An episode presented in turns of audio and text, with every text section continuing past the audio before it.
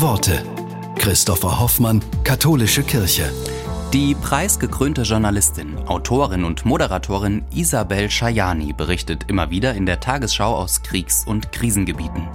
Die Expertin für das Thema Migration weiß, welchen Unterschied Ehrenamtliche machen, die geflüchteten Menschen helfen.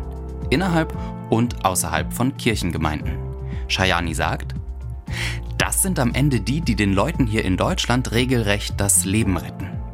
Das wissen die auch alle. Also jemand, der das jetzt hört und der sich da engagiert, der weiß, warum er das macht. Die werden aber so wenig gelobt. Aber das sind die Leute, die den Unterschied machen. Echt, das ist so wertvoll.